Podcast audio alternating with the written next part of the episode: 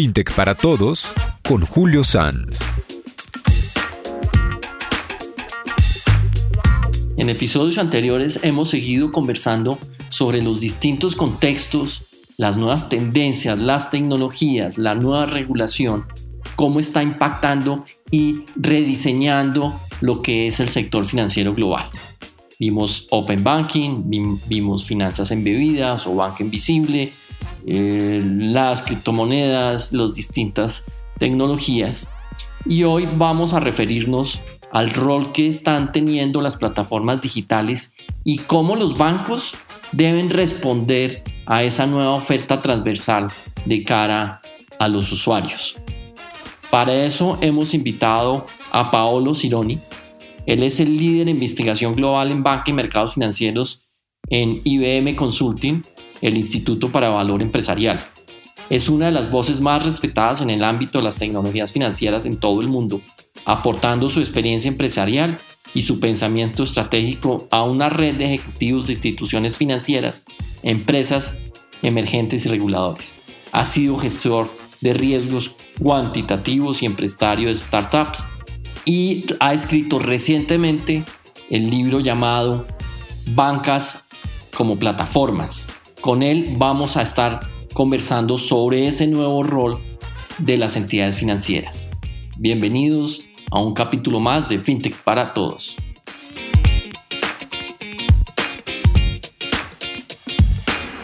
Días, tardes, noches.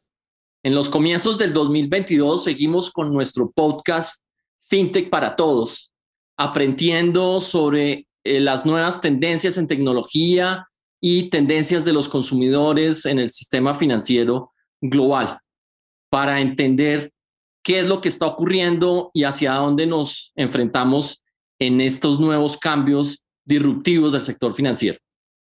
Hoy tenemos a Paolo Cironi desde Europa y nos va a contar, de hecho, acaba de lanzar un libro que se llama FinTech y bancos, las plataformas económicas. Paolo, bienvenido. Welcome, Paolo. Gracias. I'm happy to be here. Well, thank you very much to, to be with us.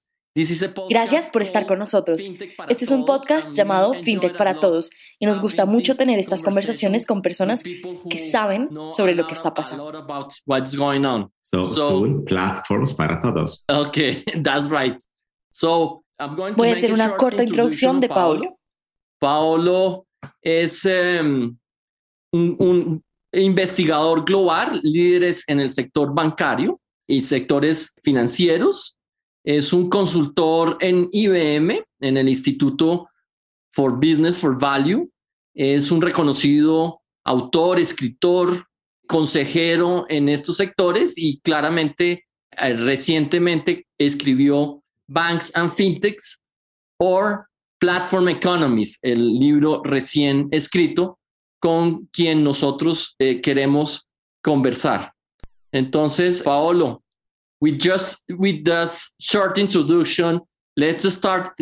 Así que, con esta corta introducción, saltemos directamente al tema. Primero, ¿podría explicar un poco sobre por qué escribió este libro y la idea principal? He sido banquero durante 15 años, en realidad un administrador de riesgos. Luego construí mi startup en el 2008 en Alemania que fue comprada en el 2013 y se trataba de gestión digital. Durante los últimos 12 o 13 años he estado trabajando en el ecosistema fintech.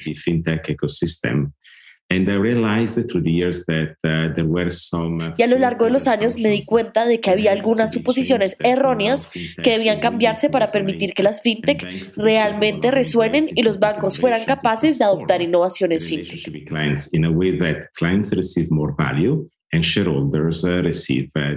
También transformar las relaciones con los clientes de manera de que los clientes reciban más valor y los accionistas reciban el interés necesario para sus actividades comerciales. Este es mi quinto libro de una serie de cinco. Empecé el primero en 2015 y tomé la ruta del anterior, que es la teoría y los principios de la transparencia en el mercado financiero. Estoy tratando de establecer el giro teórico sobre cómo los bancos y las fintech deben operar de manera que sigan siendo inclusivos y simétricos, para eliminar las fricciones y las barreras en la generación de valor para los clientes. Esta es en realidad la teoría de las aplicaciones de banca abierta, porque es la teoría de los efectos de red, la transparencia, lo que permite revisar la simetría y generar valor. So, two years ago, and I give it back to you, I was working Hace dos años estaba trabajando con un banquero chino y me hicieron esta pregunta. ¿Cómo podemos competir contra WeChat y Lightning Pay sabiendo que ya dominan el mercado minorista? Básicamente hay una manera de ingresar al negocio digital, ayudarlos a ser más relevantes para sus clientes. A través de esa discusión que se publicó, pudimos presentarla con el presidente del banco en una conferencia de inclusión financiera FinTech hace dos años.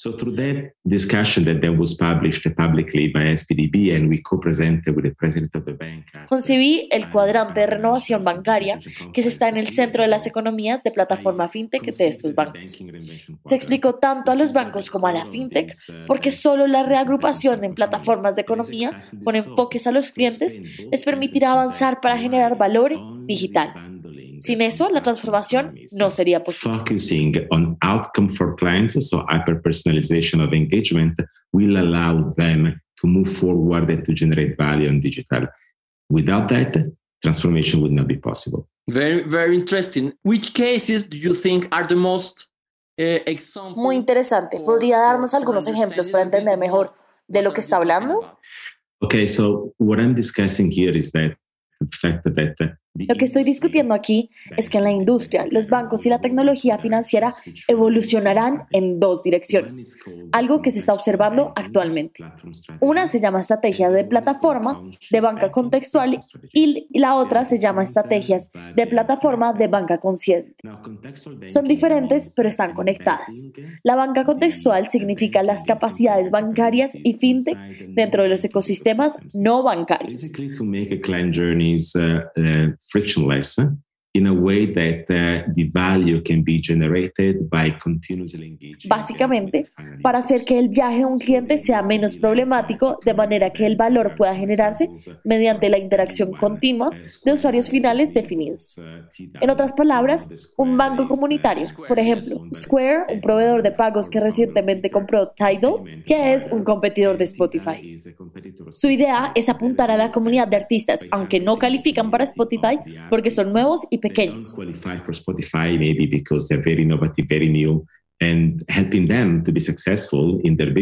Pero ayudarlos a tener éxito en su negocio también significa aplaudir dentro de las capacidades bancarias de su viaje, como financiamiento para material artístico, producción y así sucesivamente.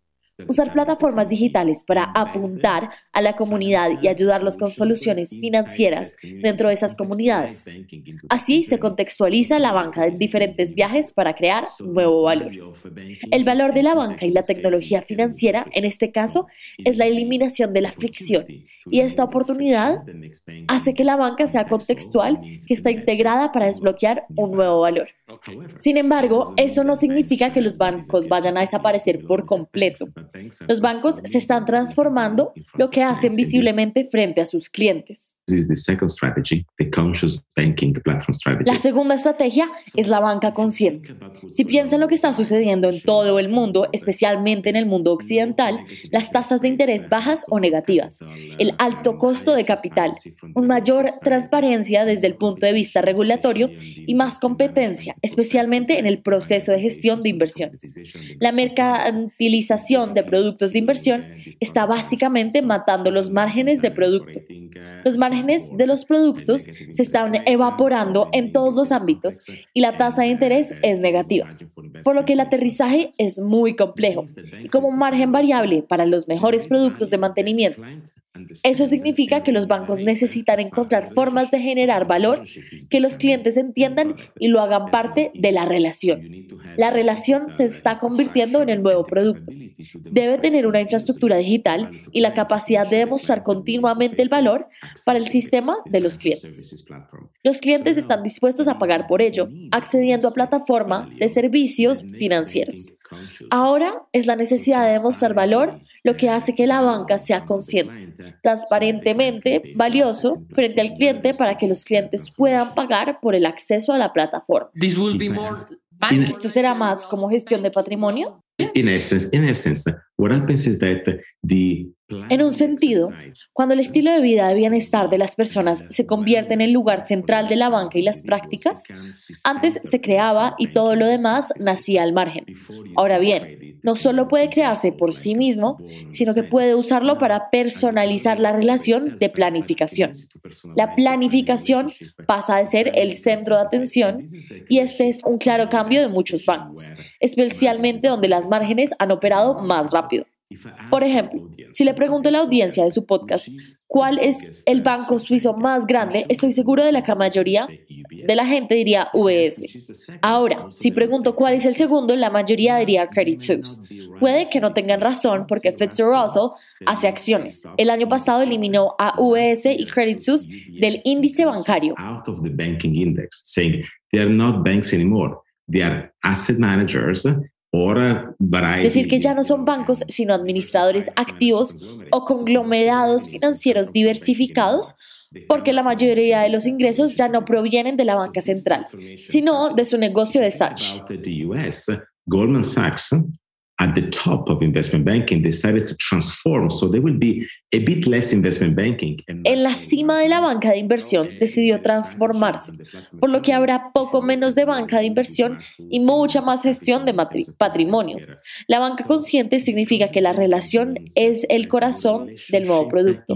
The heart the new product and the relationship has to be remunerated directly it is not easy so you need digital technology la relación debe reconectarse directamente lo cual no es fácil, por lo que se necesita tecnología digital para que funcione.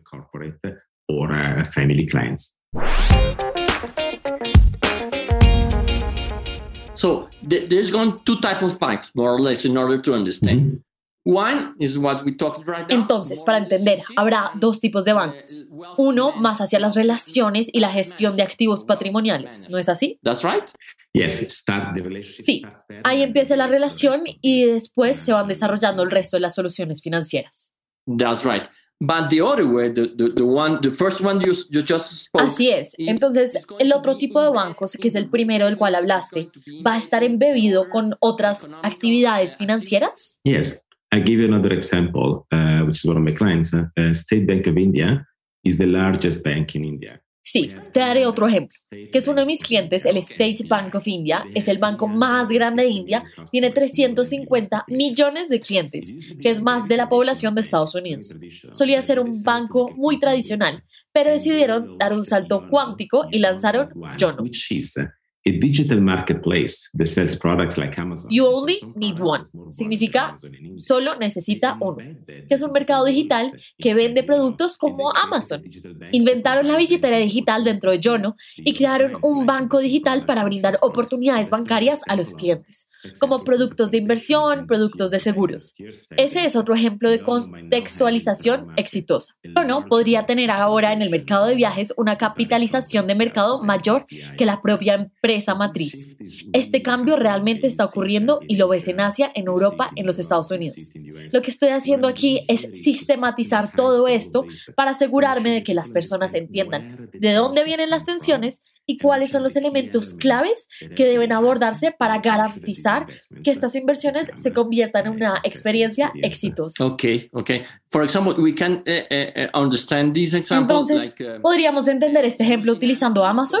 Amazon ofrece muchos servicios financieros, pero principalmente con la marca Amazon. ¿Es esto correcto? Is that correct? Well, Amazon is another example. Now, what I'm trying to do here is to help banks and fintech to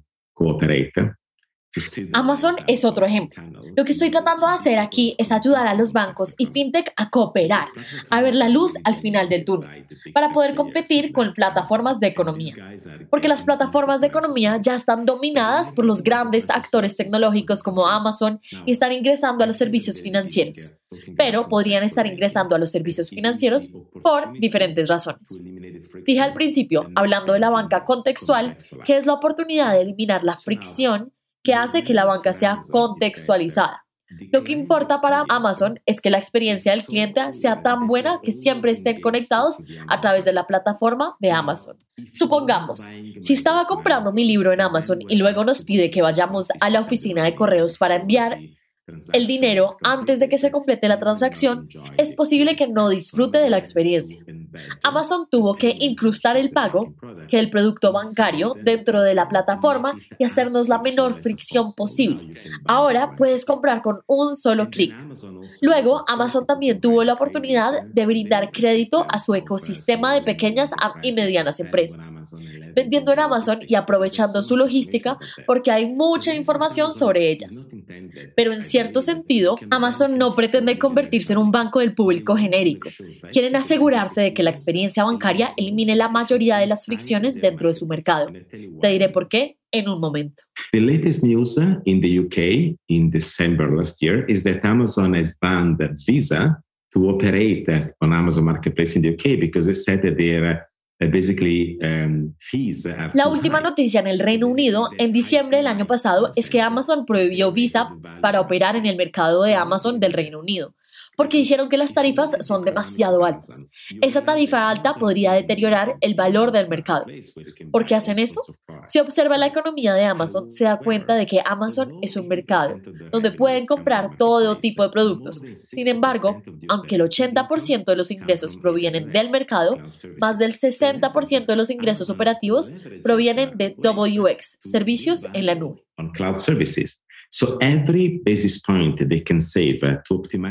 Amazon aprovecha el mercado para generar valor en los servicios en la nube. Cada punto básico puede ahorrar para optimizar el mercado es fundamental.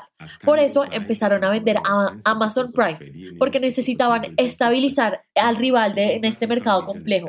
Y con el paso del tiempo se vuelve cada vez más caro por culpa de los sindicatos.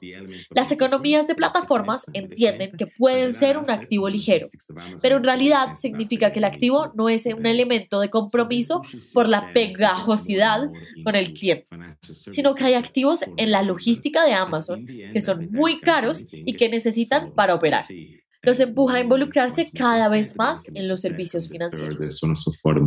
And make the comparison to, to Latin America. Comparándolo a Latinoamérica, ¿qué deberían hacer los bancos aquí? Deben desarrollar un minorista, deberían hacer alianzas con el minorista, deberían abrir un nuevo tipo de negocio. Open a new type of business. Well, what makes um, Creo que puedes dividir el mundo en tres macro áreas y luego te digo dónde encaja Latinoamérica. Technology was born in the US. La tecnología nació en Estados Unidos. La tecnología digital vino de Silicon Valley. La regulación suele nacer en Europa. La Comisión Europea tiene que armonizar la unión del mercado de capitales, que es muy importante para proteger también los consumidores. Los ganadores de hoy en día de la revolución fintech viven y respiran principalmente en Asia-Pacífico, China e India, porque cuentan con el respaldo del modelo de negocio. Mi papel es entender estos modelos de negocio sabiendo lo que nace en China no se puede aplicar en México ni en Canadá. Comprender cómo la tecnología puede aprovechar estos modelos de negocio sabiendo que no todas las tecnologías exponenciales tienen el mismo nivel de madurez. Como Quantum es nuevo, mientras que Facial Intelligence está madurando mucho en la actualidad. Pero mantén todo dentro del marco regulatorio porque lo que puedes hacer en México o en Colombia, puede que no te lo permitan en España o viceversa. El hecho que hay características en las economías latinas que corresponden a las características de lugares como India y China la oportunidad de inclusión financiera también es relevante para el resto del mundo occidental. Pero en Londres tiene una relevancia similar porque hay muchas economías internas no bancarizadas. No puedes llegar a esa población y generar valor para el emprendedor, para el banco y para el ecosistema si no piensas en plataformas. En eso pensaron los chinos, plataformas. En eso pensaron los indios, plataformas. Vender soluciones individuales con muchas construidas para hacer sus productos no desbloqueará el valor de la inclusión financiera en toda la economía. Pero el pensamiento de una plataforma es distinto. Entonces, lo que hice para que los emprendedores y los banqueros de Latinoamérica puedan disfrutar es lo siguiente. Tomé la teoría de las plataformas que nacen de la banca y fintech, enfocándolas realmente en lo que es bueno para la industria, y transformé esta teoría para exactamente los bancos y fintech. Luego apliqué esta teoría a la práctica para que tengan un nuevo marco mental. Como emprendedor e innovador, cualquiera de los ejemplos prácticos para comprender cuál será su viaje. Siempre su viaje será arriesgado, pero ahora puedes hacer el viaje a través de un banco en lugar de navegar en la oscuridad. Entonces, hoy en día, todo el mundo puede ser un banco. Anyone can be a, a banker today. Well, uh, I, I, know that, well, you, you may know that uh, sentence of Bill Gates uh, that became very famous. He said like 20 years ago, uh, we need banking, we don't need banks. Yes. He was very right. Todavía necesitamos banqueros. Una de las lecciones aprendidas de la evolución fintech es que la tecnología digital, que es como mi móvil, es una tecnología de demanda. Esto es lo que yo llamo tecnología pool, que es para personas que son capaces de estandarizarse. Si bien la mayoría de los ingresos bancarios que importan también con el avance de la fintech operan en una economía impulsada por la oferta, es decir, una economía de empuje, operate in an offer driven economy, is a push economy. Think about investment management or uh, insurance. I give you an example. Um, if I tell you go to my website, thepcroni.com, click on the first image, And I will give you $1,000, zero interest rate, zero commissions. Por ejemplo, si te digo que vayas a mi página web.com, hagas clic en la primera imagen y ahora te damos mil dólares, cero tasas de interés, cero comisiones y me puedes devolver el dinero cuando quieras. Así que prestamos sin garantía, estoy seguro de que todos en la audiencia lo harían. Pero tendré problemas de gestión porque ahora estoy en deuda con todos ustedes. Esto es bastante simétrico Puede tirar de él porque ve el valor, obtiene el dinero. Piensen en desembalaje a través de los nuevos bancos. Es bastante simétrico. Por eso pueden escanear muy rápido. Pero si no tienen hombros de capital lo suficientemente grandes, se encuentran con enormes problemas de gestión de riesgos. Pero si te digo que en mi página web.com, dale clic a la segunda imagen y te darán mil dólares que invertiré íntegramente en criptomonedas y acciones, Seguro que dejarás de fruncir el ceño y me comprobarás en LinkedIn si realmente trabajo en la banca. Verás, no hay simetría. Se trata del esfuerzo que puse para mostrarles el valor de esto. El seguro que trabajo es un ejemplo de seguro de vida. Si quiero enviarte un seguro de vida, tengo que explicarte que te vas a morir y puede que no quieras tener esa conversación con una máquina. Entonces, el seguro es lo más asimétrico se sufre mucho con esto. El problema aquí es cómo poner un negocio impulsado por la economía que empuje en la tecnología de atracción, una tecnología digital, y eso es lo que estoy abordando en este libro. And that's what I'm addressing in this book, Banks and FinTech on Platform Economies. Absolutely interesting. Absolutely, and going to change the rules of the, of the game. Uh, Absolutamente interesante. Va a cambiar las reglas del juego. En Latinoamérica podemos ver lo que está pasando antes de irnos, por lo que tenemos tiempo de estar preparados para asimilar los cambios. So we have the time to be prepared to assimilate the changes. What I think matters for LATAM that also um, allowed China to stand out and also India is uh, the Creo que lo que importa en Latinoamérica y lo que permitió a China e India sobresalir es la perspectiva de la infraestructura. El gobierno chino hizo muchos esfuerzos para sentar las bases para la transformación digital de la economía. Para que su economía navegue a través de las economías de plataforma, los datos chinos se están desarrollando a través del seguimiento de fintech. Dadas las enormes oportunidades que tienen las economías latinas, debe asegurarse de que, desde una perspectiva política, se haga todo lo posible para permitir que Latinoamérica ingrese a la economía de plataforma. So for LATAM to succeed, given the huge opportunities that the Latin economies have, they need to make sure that uh, from a policy perspective, que es la cuarta revolución industrial, porque se requiere que estos campamentos de infraestructura digital estén más disponibles. En lo digital, Latinoamérica tiene todas las posibilidades de desdibujar las barreras y comenzar a crecer mucho más rápido y más lejos, pero requiere una mentalidad diferente y la banca es uno de los conjuntos de herramientas fundamentales de la cuarta revolución industrial, porque elimina la fricción en la interacción de la plataforma. on the fourth industrial revolution because it eliminates the friction on the platform interplay. Actually, in Colombia, we are discussing about the regulation of open banking. So, Actualmente en Colombia se está discutiendo la regulación de banca abierta. Y no solo la banca abierta, sino los datos abiertos, ya que los bancos dicen, no, no solo yo voy a compartir mis datos, quiero, quiero que ustedes compartan los datos. Así que compartir información con el fin de prepararse para ofrecer nuevos servicios para el consumidor financiero. Offer new services for the financial consumer. Yes, but I tell you something here, which is important. Effectively so. Open banking is already an old concept because we need to go to open finance and open finance is soon an old concept. La banca abierta ya es un concepto conocido porque necesitamos ir a las finanzas abiertas al ingresar a los datos abiertos. Sin embargo, hasta que pienses en banca abierta, finanzas abiertas, datos abiertos, en términos de productos digitales, fracasarás. Otro elemento explorado en el libro es la diferencia entre la economía de producción, que está centrada en el producto, y la economía de resultados, que está centrada en el ser humano. Sin datos no hay éxito. Now, without data, there's no success. And I give you an example for this, uh, which uh, can be multiplied n times uh, in banking and fintech economies. When um, I was younger, I helped my brother to build uh, the Amazon of Italy. So that was uh, an amazing experience, Julio. Really, I had a sleek website. Okay, I'm talking website is Por ejemplo, cuando era más joven, ayudé a mi hermano a construir el Amazon de Italia.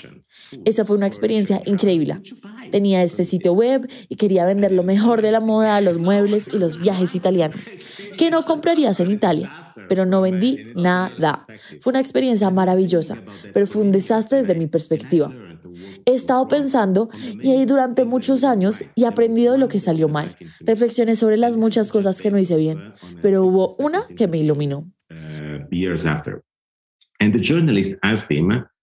What's Amazon? Now, you are my age. Uh, you remember that Amazon Años después, escuché a Jeff Bezos en una entrevista de 60 segundos y el periodista le preguntó, ¿qué es Amazon? ¿Recuerdas que Amazon comenzó como un lugar donde solo podías comprar libros?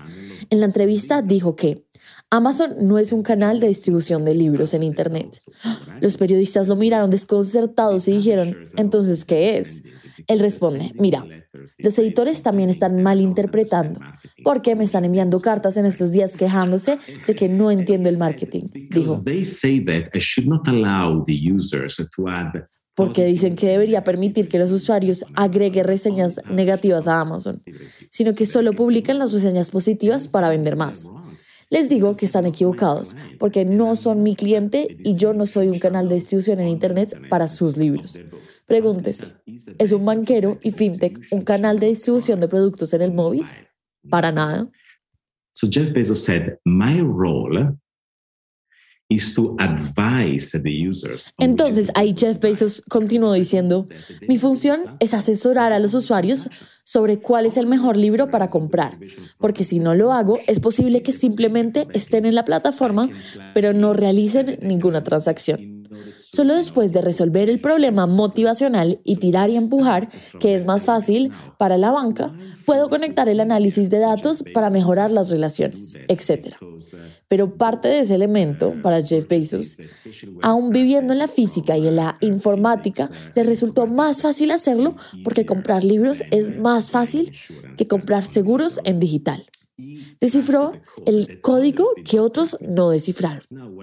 Es más complejo para los banqueros y los empresarios fintech descifrar ese código, pero a través de este nuevo recurso, las economías bancarias y fintech entienden dónde deben buscar para encontrar esa solución inspiradora y la fuente secreta. Fuera de eso, habrá dinero de capital de riesgo, muchas evaluaciones de mercado privado, pero no tendrán éxito. Well, I think this very interesting point of view. Qué interesante punto de vista. Los banqueros aquí en Colombia deberían revisarlo porque creo que su enfoque es vender cosas. Así que abro mi información y tú abres la tuya para poder vender juntos. Exactamente, porque si usas datos para segmentar, en algún momento te quiebras porque los clientes no entiendes. Tienes que prodigar al comunicarte y tu regulación está en el medio. Entonces se necesita cambiar esta perspectiva. Y ese es el cambio de nuestras economías de resultado, el cual está en el corazón de la cuarta revolución industrial. Amo Colombia, he estado trabajando en Colombia a través de los años. Recientemente, un poco menos debido a la pandemia. Sé que hay emprendedores maravillosos, un ecosistema brillante, así que estoy seguro de que es uno de los lugares en los que debemos buscar los próximos pasos de la revolución fintech. Well, Paolo, it has been a very interesting. We can ha sido una charla muy interesante, pero creo que se nos acabó el tiempo. Muchas gracias. Una última pregunta. ¿Estás actuando como consultor hoy en día? Well, I work for IBM Consulting. Trabajo para la consultoría IBM y el líder mundial de investigación en banca y mercados financieros en el Instituto de Valor Comercial, en investigación de transformación de la industria. También soy asesor. Okay, I'm going to tell Patricio to, to invite you here to Colombia to give some this interesting speech. Le voy a decir a Patricio que te uh, invite aquí a Colombia para que presentes Thank este interesante much, discurso. Uh, Paolo. Muchas gracias, Pablo. Quisieras And decirnos people, cómo podemos conseguir how, tu libro? How they can get your book? They can go on Amazon. They can go on wiley.com if they can access Amazon. Puede ir a Amazon o gowild.com si no puede acceder en Amazon. Okay, it's worth. Okay. Paulo, thank you very much. It was. Muchas gracias, fue un verdadero placer. Ojalá podamos conocernos en persona en Colombia un día de estos y seguiremos hablando. Seguiré tu estudio a través de las noticias. Or your information. Thanks, everybody. Gracias. Thank you.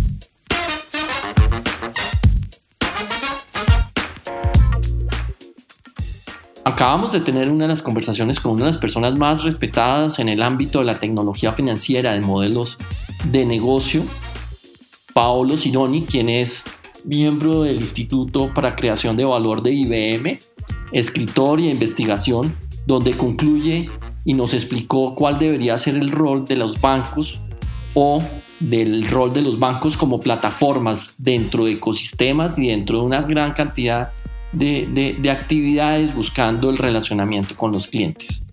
Como siempre, hemos venido aprendiendo de estos temas que podamos aplicar en nuestros contextos. Gracias Paolo por su tiempo y su amabilidad en compartir su información y a todos ustedes les agradezco por escucharnos en FinTech para Todos. Me encuentran, mi nombre es Julio Sanz y me encuentran en LinkedIn.